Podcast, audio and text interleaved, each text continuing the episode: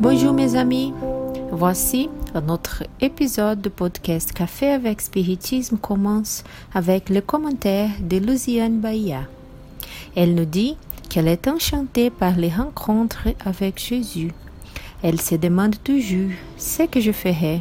Serais-je nerveuse sans me Rencontrerai-je son regard Comment est-ce de rencontrer Jésus? La littérature spirite nous présente d'innombrables rencontres. Jésus et Marie-Madeleine, et Jeanne de Cusa, et la femme de Samarie, et l'hémorroïde, et le suppliant canané.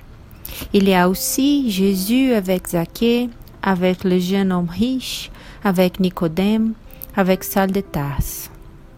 Dans tous ces cas, il n'y a aucun moyen de rester indifférent à la présence de la personnalité inhabituelle.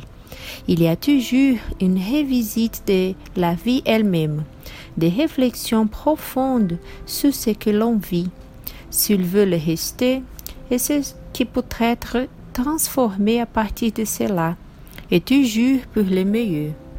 Récemment, motivé par l'étude du dernier livre de Sueli Calda Schubert, intitulé Chico et Emmanuel, de l'air et gloire, pas encore traduit en français, dans lequel le célèbre auteur étudie la médiumnité de Chico et son lien avec Emmanuel, et tout ce qu'il s'exprime dans le livre il y a 2000 ans. J'ai décidé de relire cet ouvrage impressionnant. Comme on le sait, il s'agit du premier roman du bienfaiteur dans lequel il raconte sa propre histoire en tant que sénateur romain Publius Lentulus, qui vécut à l'époque de Jésus. Dans cette œuvre, dans son chapitre 5 intitulé Le Messie de Nazareth, se trouve le récit émouvant de la rencontre entre Publius et le Christ en raison de la maladie de sa fille Flavia, frappée par la lèpre, le sénateur et sa famille s'installeront en Palestine pour tenter d'aider efficacement le traitement de sa petite fille, puisque plusieurs interventions en faveur de sa guérison avaient déjà été testées, mais tout fut infructueux. Lévi, l'épouse de Publius, dit parler de Jésus plus souvent par l'un de ses serviteurs, de ses actes et de sa forme de donation illimitée, suggéra à son mari de le chercher, laissant de côté la condition sociale et l'importance, mais présentant simplement leur douleur. Le sénateur finit par accepter, mais décidé de chercher Jésus afin d'après-midi sur les rives de la mer de Tibériade, où les maîtres pêchaient afin de simuler une rencontre fortuite. Et il continua à se demander où était le prophète de Nazareth à ce moment-là? L'histoire de ses miracles et de sa magie enchanteresse sur les hommes ne serait-elle pas une illusion? Ne serait-il pas absurde de la chercher sur les chemins au mépris des impératifs de la hiérarchie sociale? En tout cas, il devrait être un homme simple et ignorant, étant donné sa préférence par Capharnaüm et les pécheurs.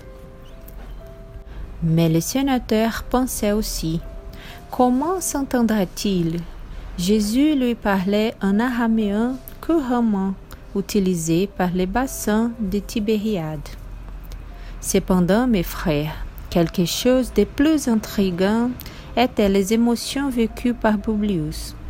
Comme il l'avait prévu, il marchait avec deux voitures le long des rives du lac Génézareth, apparemment sans prétention, peut-être même pas pour rencontrer le prophète charpentier, mais pourquoi de profonds schismes l'entouraient-ils Décrit Emmanuel à propos de lui-même.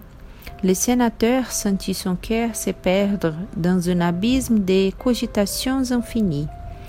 En entendant ces battements ignaux dans sa poitrine oppressée, une émotion douloureuse rongeait maintenant les fibres les plus intimes de son esprit.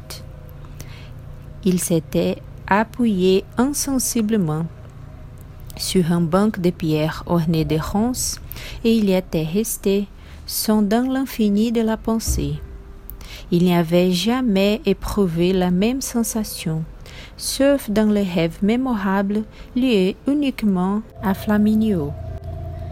Il se souvenait des petits événements de sa vie terrestre, lui semblait avoir abandonné momentanément la prison du corps matériel. Il éprouvait une profonde extase devant la nature et ses merveilles, ne sachant comment exprimer l'admiration et la reconnaissance des puissances célestes. Tel était le fondement dans lequel il avait toujours gardé son cœur inflexible et fier. Les yeux calmes du lac de Génézareth semblaient émaner des parfums très doux, se mariant délicieusement à l'arôme sauvage du feuillage. Intéressant plus récent tout cela. Ce sont les effets de la présence de Jésus, de son magnétisme. Il n'y a aucun moyen d'être en sa présence sans le sentir.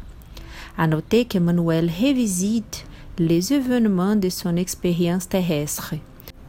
On a déjà entendu qu'il est très fréquent à l'approche de l'événement mortel, ou face à un danger imminent, ou face à une situation excessivement grave, les souvenirs par flèche si vite des faits d'existence.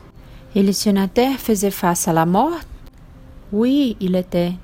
Il était devant une opportunité unique dans son histoire spirituelle, une rencontre avec Jésus, capable de lui conduire à un autre mode de vie, avec la mort de l'orgueil, de la vanité, pour renaître en lui-même, pour se renouveler de l'intérieur vers l'extérieur, expérimenter une nouvelle réalité, un regard d'humilité et d'égalité devant son entourage, une invitation à vivre la fraternité.